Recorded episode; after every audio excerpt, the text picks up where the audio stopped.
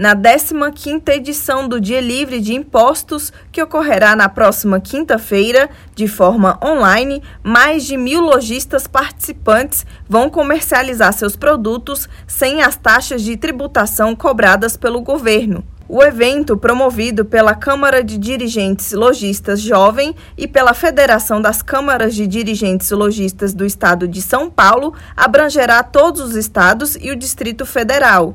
Segundo as entidades organizadoras, a ação pretende alertar a população sobre o valor de impostos pagos em cada produto e sensibilizar as autoridades sobre as dificuldades enfrentadas pelo setor.